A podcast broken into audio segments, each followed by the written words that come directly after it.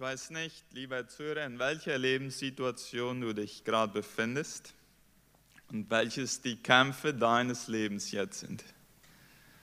Aber eins weiß ich, was auch immer du durchmachst, du brauchst nicht alleine zu kämpfen und du bist dem nicht hilflos ausgeliefert.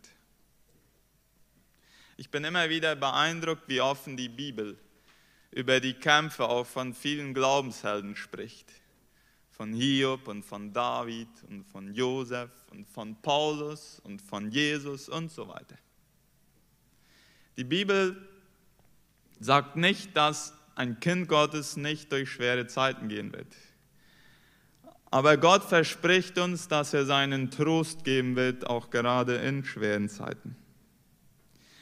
Und heute wollen wir uns einen Bibeltext anschauen aus 2. Korinther Kapitel 1 wo es genau darüber geht. Und ich will dich einladen, man kann die Bibel ja mit verschiedenen Einstellungen lesen. Man kann sie so lesen als etwas, das damals passiert ist und es war gut für die Leute, die das damals durchmachten. Und man kann sie aber auch mit der Einstellung lesen, wo man sagt, dass die Prinzipien, die damals galten, die gelten heute auch für mich und ich will sie für mich beanspruchen. Am Schluss dieser Predigt werde ich einladen für ein Gebet. Wenn jemand sagt, ich will mich segnen lassen, ich will, dass jemand für mich betet, dass ich neue Kraft kriege, dann werden hier Personen sein, die werden bereit sein, für dich zu beten. Und wir haben uns dafür vorbereitet und wir haben dafür gebetet, und ich glaube, heute kann ein Gottesdienst sein, wo, wo Menschen mit neuer Kraft und mit äh, etwas weniger schlechter Last aus diesem Gottesdienst herausgehen können. Als Paulus die Worte schrieb in 2. Korinther, der, der, der zweite Korintherbrief wird manchmal auch der Tränenbrief genannt. Ja, in Kapitel 2, Vers 4 sagt er, ich schrieb euch aus großer Trübsal und Angst des Herzens und der vielen Tränen. Das ist der Zustand, in dem viele Briefe von Paulus geschrieben wurden. Ja, ein Mann, der sich nicht, der nicht zu stolz war, äh, seine Grenzen zuzugeben, seine Kämpfe zuzugeben und auch in Form von Tränen Ausdruck zu verleihen. Einige sagen, Paulus hat seine Briefe mehr mit Tränen geschrieben als mit Tinte. Ich lese den Text aus 2. Korinther 1 von Vers 3 bis 9 und ich lade dich ein, darauf zu hören, wie oft das Wort Trost oder Trösten vorkommt. Gelobt sei Gott, der Vater unseres Herrn Jesus Christus. Er ist der barmherzige Gott, der Gott, von dem aller Trost kommt. Interessant, wie Paulus anfängt, ja? Er ist in einer, selbst in einer großen Krisensituation und fängt mit einem Lob Gottes an. Ja? Lob ist zuerst eine Entscheidung, zuerst eine Einstellung und dann kommen die Gefühle oft. Wenn wir erst warten, Gott zu loben, bis wir immer voller Gefühle dafür sind und voller Lust, dann werden wir das oft nicht tun. Paulus macht es, obwohl er hier in einer großen Krise ist, persönlichen Krise. Vers 4. In allen Schwierigkeiten ermutigt er uns und steht uns bei, sodass wir auch andere trösten können, die wegen ihres Glaubens angefeindet werden. Wir ermutigen sie, wie Gott uns ermutigt hat. Weil wir Christus gehören und ihm dienen, müssen wir viel leiden, aber in ebenso reichem Maße erfahren wir auch seine Hilfe. Deshalb kommt es euch zugute, wenn wir verfolgt werden, denn unser Leid dient zu eurer Ermutigung und Rettung. Und wenn wir getröstet werden, dann geschieht auch das zu eurem Besten. Es gibt euch Kraft, die gleichen Leiden wie wir geduldig zu ertragen. Darum sind wir zuversichtlich und haben keine Angst um euch. Denn ihr werdet zwar leiden müssen wie wir, aber genauso werdet ihr auch Gottes Trost und Ermutigung erfahren wie wir. Liebe Brüder und Schwestern, ihr sollt wissen, dass wir in der Provinz Asia Schweres erdulden mussten. Wir waren mit unseren Kräften am Ende und hatten schon mit dem Leben abgeschlossen.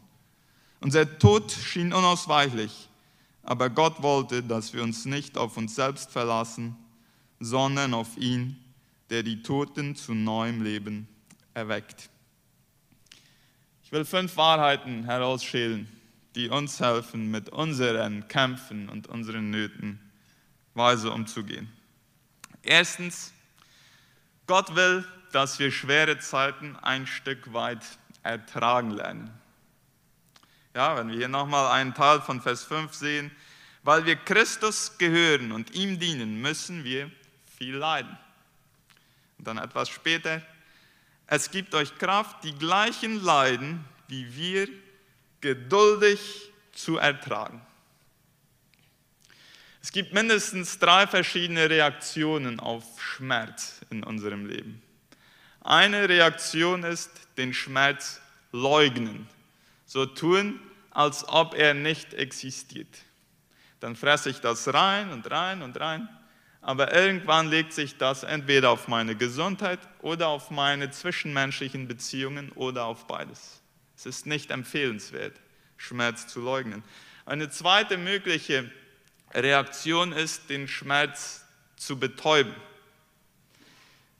Mir sagte mal ein Therapeut vom Sanatorium Irene, dass viele Personen, die aufhören zu rauchen, äh, dicker werden, weil den Trost, den sie vorher bei der Zigarette fanden, oder die Betäubung, die suchen sie jetzt bei Schokolade und anderen Dingen. Ja, interessant, was es für, für, für Betäubungsmittel gibt, wenn wir uns innerlich unruhig fühlen.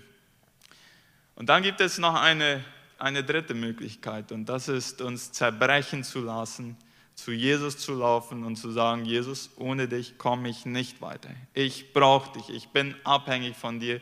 Bitte greife ein, sonst weiß ich nicht, wie ich mit meinem Leben weitermachen soll. Wenn wir Gefühle wie Wut, Traurigkeit oder Bitterkeit empfinden, sind das wie Warnleuchten beim Auto. Ja, wenn, wenn wir Auto fahren und fangen an, verschiedene Lichter, am schlimmsten sind die roten, ja, aufzuleuchten, dann wissen wir, ich muss einem gewissen Teil meines Autos besondere Aufmerksamkeit geben.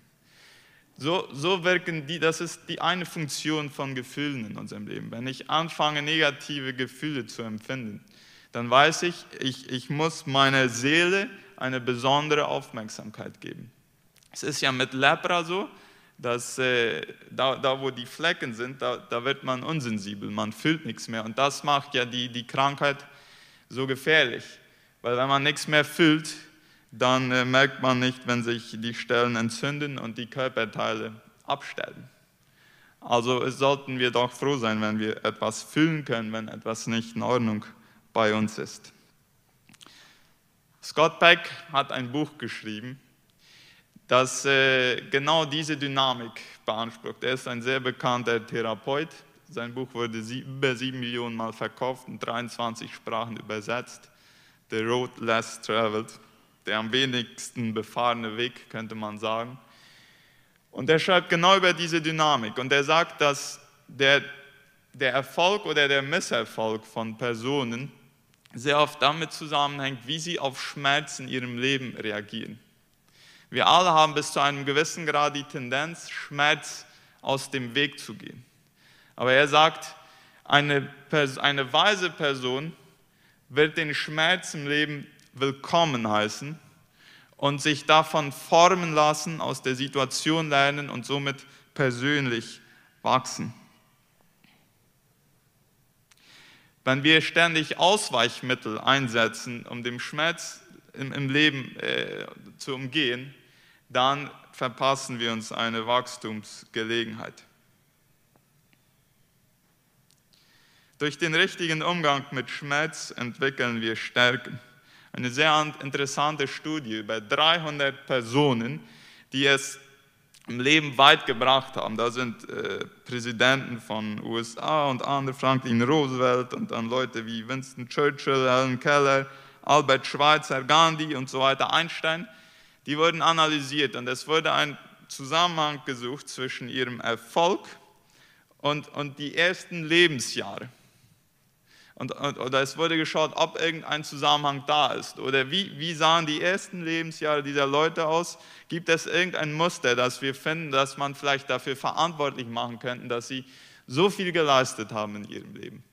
Und das Interessante war, dass etwa 75 Prozent von diesen 300 untersuchten Personen, die sind in ihrer frühen Kindheit durch extrem schwere Umstände gegangen. Ja, viele waren in der äh, extremen Armut, andere hatten ein, ein, ein, ein zerstörtes Elternhaus und irgendwie die Fähigkeit gehabt, gesund mit diesem Schmerz in ihrem Leben umzugehen und, und auf gute Art und Weise darauf zu reagieren und dadurch ganz besondere Stärken im Leben zu entwickeln. Ein Viertel von diesen 300, die hatten sogar in irgendeiner Art von körperlicher Behinderung. Einige waren blind, einige taub oder einige waren teilweise gelähmt. Und, und die mussten sich durchsetzen lernen und, und kämpfen und haben es wahrscheinlich deshalb weit gebracht im Leben. Das ist eine Illustration dafür, dass wenn Personen besonderen Herausforderungen ausgesetzt sind und die Weisheit haben, richtig darauf zu reagieren, dass dadurch ganz besondere Stärken auch entwickelt werden können. Heute will ich dir die Frage stellen. Hast du Gott schon gefragt, was er durch deine aktuelle Krise oder durch deinen Kampf, den du im Leben zu kämpfen hast, was er bei dir erreichen will? Wenn Menschen sehen, dass ihr Leid oder ihr Schmerz einen Zweck hat, sind sie fähig, ganz viel davon zu ertragen. Manchmal denken wir, der Trost kann erst kommen, wenn sich die Umstände verändern. Aber oft will Gott erst was bei uns verändern, bevor er die Umstände verändern wird. Kommen wir zum Zweiten. Es ist gut, über unsere Kämpfe zu sprechen. Genau das macht Paulus in Vers 8. Er sagt, liebe Brüder und Schwestern, ihr sollt wissen. Ja, ich will, dass ihr wisst, was ich durchmache. Dass wir in der Provinz Asia Schweres erdulden mussten. Wir waren mit unseren Kräften am Ende und hatten schon mit dem Leben abgeschlossen. Andere Übersetzungen sagen hier, wir waren am Leben verzweifelt. Also der Paulus, der war in jeder Hinsicht an seine Grenzen gekommen, nicht nur körperlich, sondern auch emotional. Er konnte nicht mehr durchsehen, wie er weiter leben sollte. Und er war sich nicht zu schade, um das in einen Brief zu schreiben, der in einer Gemeinde in der Stadt Korinth gelesen werden sollte. Als ich mein Theologiestudium anfing, dann mussten wir einen Persönlichkeitstest machen, wo wir viele Fragen beantworten mussten und dann konnte man irgendwie in Form von, ja, äh, konnte dann der Kaplan die Resultate dann analysieren und dann mussten wir uns hinsetzen und dann äh, eine Stunde lang in unserer Seele rumwühlen lassen. Und der eine Sache, die ich damals hören musste, war, er sagte zu mir, die, die Resultate vom Test zeigen mir, dass du lernen musst, äh, über deine Gefühle zu sprechen. Und als er das sagte, wusste ich ganz genau, dass er recht hatte. Ja, ich hatte viele Jahre geübt, meine Gefühle zu leugnen und besonders Gefühle der Schwache, äh, Schwäche äh, nicht zu zeigen. Ich fand es beschämend. Und das hat bei mir auch dazu gebracht, dass ich viele Jahre, ich war gar nicht fähig zu weinen. Ja. Das war beschämend für mich. Und wenn ich andere weinen sah, dann fühlte ich mich schlecht, dann ging ich am liebsten raus. Ja. Und äh,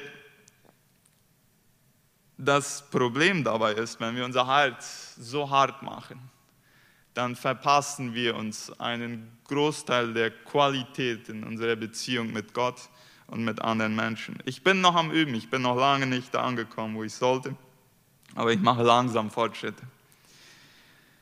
Als ich voriges Jahr mit, mich mit äh, mehreren Pastoren unterhielt und einfach von ihrer Erfahrung lernen wollte in, in, in Brasilien, dann hatte ich unter anderem ein sehr interessantes Gespräch mit einem, ich glaube, der war schon fast 80 Jahre alt. Äh, und äh, der war über längere Jahre Pastor einer sehr konservativen Mennonitengemeinde gewesen und hatte unter seiner Leitung war die Gemeinde aufgeblüht. Sie fing an zu wachsen, die wurden missionarisch und so weiter und so fort.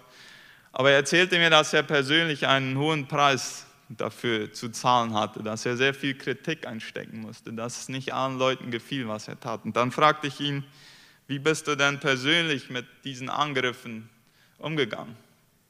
Und dann sagte er zu mir, ich hatte ein paar Brüder in der Gemeinde. Wenn es mir schlecht ging, dann traf ich mich mit denen und dann habe ich mich ausgeweint und dann hatte ich wieder den Mut, weiterzumachen. Ja, er hatte genug Mut und Demut, sich verletzlich zu zeigen. In der Vulnerabilität, in der Verletzlichkeit liegt eine große Kraft. Jedoch tun wir uns in unserer kompetitiven Kultur, in der wir leben, sehr schwer damit, selber Schwäche einzugestehen und mitzuteilen. Es ist auch ein Risiko. Ja, man braucht schon Vertrauen einer Person gegenüber, dass sie gut mit, diesen, mit, mit dem, was ich ihm mitteilen werde, äh, umgehen wird. Und leider ist zu oft das Vertrauen missbraucht worden und dann werden Leute, fangen Leute an, sich zu schließen. Sie werden mit niemandem mehr über ihre Kämpfe sprechen, weil Leute doch nicht werden vertrauensvoll damit umgehen. Und das ist dann ein Problem, wenn man so weit ist. Aber es gibt Leute, die verstehen, wie ein Grab zu schweigen und es lohnt sich nicht, alleine mit unseren Kämpfen zu bleiben. Denn ständig ein perfektes Bild abgeben zu müssen, raubt sehr viel emotionale Kraft. Und irgendwann werden die Kraftreserven aufgebraucht sein und dann wird unsere Gesundheit und unsere Beziehungen darunter leiden. Vulnerabilität zu zeigen vermittelt auch Kraft, weil wir haben ja diese Worte, diesen Zuspruch von Gott, dass er den Demütigen aufrichtet aber dem Stolzen widersteht. Und wer Vulnerabilität zeigt, ne, wer immer nur ein starkes Bild zeigt von sich, ein perfektes, der fördert Konkurrenz. Wer Vulnerabilität zeigt, der fördert Beziehungen. Es gibt in christlicher Gemeinschaft, kann es Trost geben, wo wir es lernen, gegenseitig zu vertrauen und uns unsere Kämpfe mitzuteilen und dafür zu beten. Indem man fähig wird, leidvolle Gefühle in Worte zu fassen, werden wir auch fähig, das in Form von, von Tränen den Schmerz gehen zu lassen. Und ich will ein Zitat lesen, das Peter Scazzero schreibt viel über emotionale Gesundheit, auch in Gemeinden. Und er zitiert Dan Allender und Tremper Longman folgend. Wenn wir unsere Gefühle ignorieren, kehren wir der Wirklichkeit den Rücken zu. Auf unsere Gefühle zu hören, führt uns in die Wirklichkeit. Und in der Wirklichkeit begegnen wir Gott. Gefühle sind die Sprache der Seele. Sie sind der Schrei, der dem Herzen eine Stimme verleiht. Allerdings sind wir auf diesem Ohr oft taub durch emotionale Verleugnung, Verzerrung und Loslösung. Wir sieben alles Beunruhigende aus, um eine dürftige Kontrolle über unsere, unsere innere Welt zu gewinnen. Wir haben Angst und schämen uns für das, was in unser Bewusstsein sickert. Indem wir unsere intensiven Gefühle ignorieren, sind wir uns selbst gegenüber unaufrichtig und verspielen eine wunderbare Gelegenheit, Gott kennenzulernen. Wir vergessen, dass Veränderung durch brutale Ehrlichkeit und Verletzlichkeit vor Gott zustande kommt. In der Bibel sehen wir oft, dass wenn Menschen eine tiefe Erfahrung mit Gott hatten, die Tränen ihre Begleiter waren. Viele Glaubenshelden waren an den inneren Zustand der Zerbrochenheit gewöhnt. Hiob weinte vor Angst und Kummer. Josef weinte, als die Brüder ihn verkauften. David sagte, die Tränen sind mein täglich Brot. Jeremia wurde der Prophet, der weinende Prophet genannt. Äh, Paulus war sich nicht zu schade, um über seine Tränen zu schreiben und mitzuteilen. Jesus selbst hat geweint und deshalb wurden seine Gebete erhöht. Im Hebräerbrief lesen wir das. Durch Tränen wird unser Herz weich und ermöglicht eine intime Gemeinschaft mit Gott, wo wir durch Tränen unsere Zerbrechlichkeit und Not zum Ausdruck bringen, kann Neues entstehen. Und deswegen sagt Jesus in Matthäus 5, selig sind die, die Leid tragen, denn sie werden getröstet werden. Heute will ich dir die Frage stellen, Mit wem sprichst du über deine Kämpfe? Bist du fähig, deine Schmerzen in Form von Tränen Ausdruck zu verleihen? Mit wem betest du, wenn es dir schlecht geht? Kannst du ohne Hemmungen, so wie Paulus zum Beispiel, Schwäche zeigen und Kämpfe zugeben? Kommen wir zum dritten. Schwere Zeiten befähigen uns, anderen zu helfen. Vers 4. Auch wenn ich viel durchstehen muss, gibt er mir immer wieder Mut. Darum kann ich auch anderen Mut machen, die ähnliches durchstehen müssen. Ich kann sie trösten und ermutigen, so wie Gott mich selbst getröstet und ermutigt hat. Viele von euch erinnern sich vielleicht an den Vortrag, den Rainer und Renate Siemens voriges Jahr über Ehe gebracht haben. Ja, sie haben über ihre Kämpfe gesprochen. Sie haben uns erzählt, wie viel sie sich gestritten haben und wie sie gelernt haben, besser miteinander umzugehen. Mit wem glaubt ihr, wollten die Leute nach diesem Vortrag Eheberatung machen? Mit uns, die wir uns viel weniger gestritten haben? Nein. Mit Rainer und Renate, die sich viel gestritten haben. Ja? Warum ist das so? Wenn jemand etwas selber durchgekämpft hat, selber mit etwas, mit einer schweren Zeit, mit einer dunklen Zeit zu tun gehabt hat, dann fühlen die Leute sich damit identifiziert und sie fühlen sich verstanden von den Leuten und deshalb gehen sie dahin, Hilfe suchen, wenn sie die brauchen. Wer sind die besten Seelsorger für depressive Leute? Das sind oftmals die, die selber mit Depressionen zu tun gehabt haben. Wenn wir durch schwere Zeiten gehen, dann werden wir gezwungen, uns mit uns selber zu beschäftigen und an uns zu arbeiten. Ein Rabbi soll mal gesagt haben, als ich jung war, wollte ich die Welt verändern. Als ich dann etwas älter wurde, merkte ich, dass mein Ziel zu ehrgeizig war und dann machte ich mich daran, mein Land zu verändern. Als ich merkte, dass das auch nicht ging, dann machte ich mich daran, meine Stadt zu verändern. Das klappte auch nicht und dann wollte ich meine Familie verändern. Als ich merkte, dass das auch nicht ging und äh, jetzt bin ich alt geworden, jetzt sehe ich, ich hätte damit anfangen sollen, mich zu verändern. Und wenn ich in meinen jungen Jahren angefangen hätte, mich zu verändern, würde ich vielleicht meine Familie verändert haben und vielleicht die Stadt und mein Land und wer weiß, vielleicht sogar die Welt.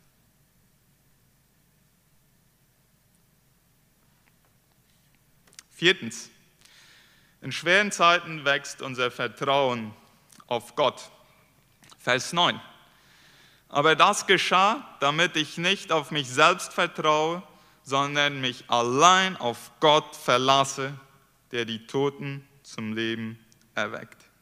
Wisst ihr, was mir auffällt in diesem Text, den wir heute lesen? Das Kapitel 1 aus 2. Korinther. Paulus war in einer sehr schweren Situation. Wir wissen nicht ganz genau, was das war. Äh, er beschreibt es nicht so weit in, in alle Einzelheiten.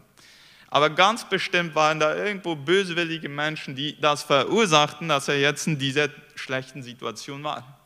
Aber er verliert kein Wort über diese bösen Menschen.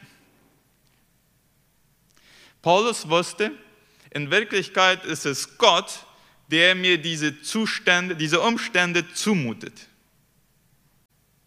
Er hängt sich nicht an, an, an die Menschen auf, die, die ihm Böses zufügen. Er wusste, Gott steht dahinter. Gott könnte das jetzt in diesem Moment verändern, wenn er würde wollen. Aber er hat irgendwas mit mir vor. In Wirklichkeit habe ich es zuerst mit Gott zu tun, nicht mit meinen Umständen und auch nicht in erster Linie mit den Personen, die mich umgeben.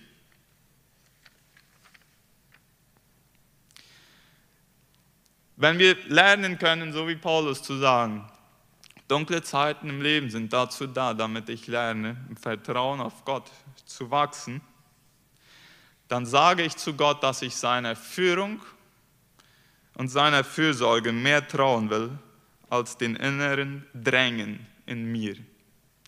Wer vertraut, kann Gefühle wie, wie, wie, wie, wie überfordert zu sein oder der Niedergeschlagenheit oder des Zorns ablegen.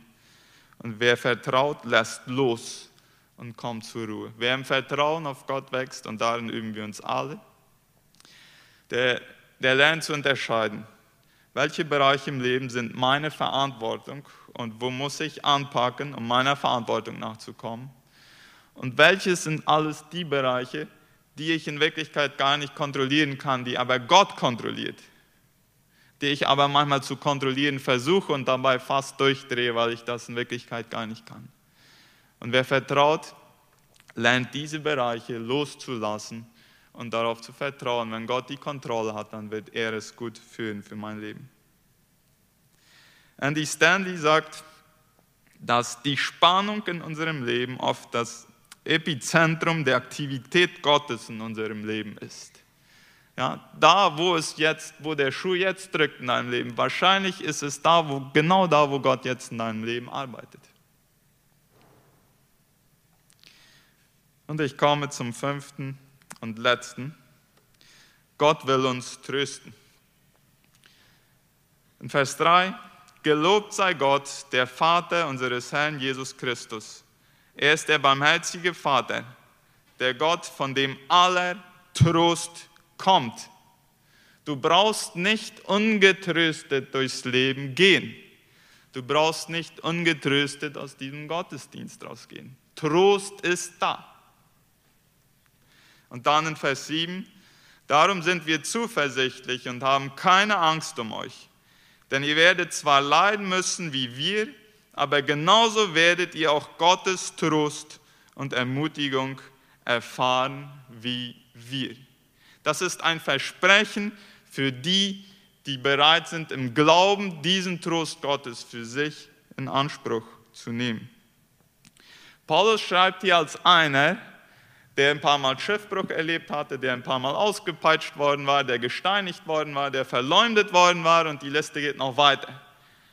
Ja, und der hatte all das durchgemacht und sagte, obwohl ich so viel Schweres durchgemacht habe, es gibt genauso viel Trost für mein Leben.